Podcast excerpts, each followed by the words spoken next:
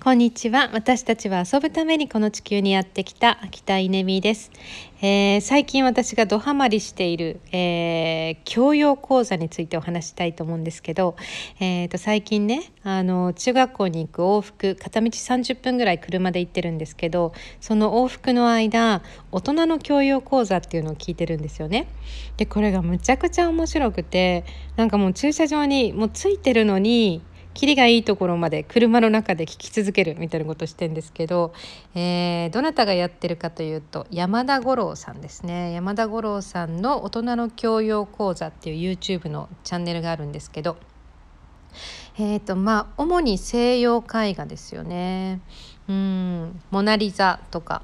うんとムンクの叫びとか最後の晩餐とか、えー、ゴッホのひまわりとか、えー、絵は知っているけれども、えー、それについて何を知ってるか、まあ、絵と作者の名前そしてタイトルぐらいなものですがそれをですねもうその時代背景はもちろんだけど作者の性格とか作者のライフステージ、えー、その時は新婚だったとか、えー、その時は子供が生まれたばっかりとかその時は愛人がいたとかもう奥さん死んじゃったとかまあいろいろですね。あと、まあ、酒が酒好きだったとかちょっと性癖が変わってたとかですね。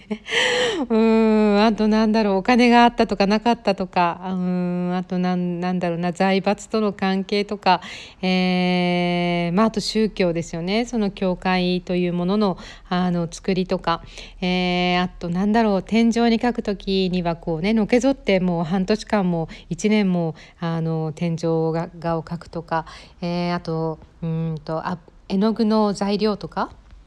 まあ、ありとあらゆる話をね面白おかしくしてくれてですねもう本当にこのシリーズ全部聞き終えるのがもったいないもうどうしたら応援できるんだろうっていう、まあ、そういうあのチャンネルがあるので皆さんも聞いてみてください。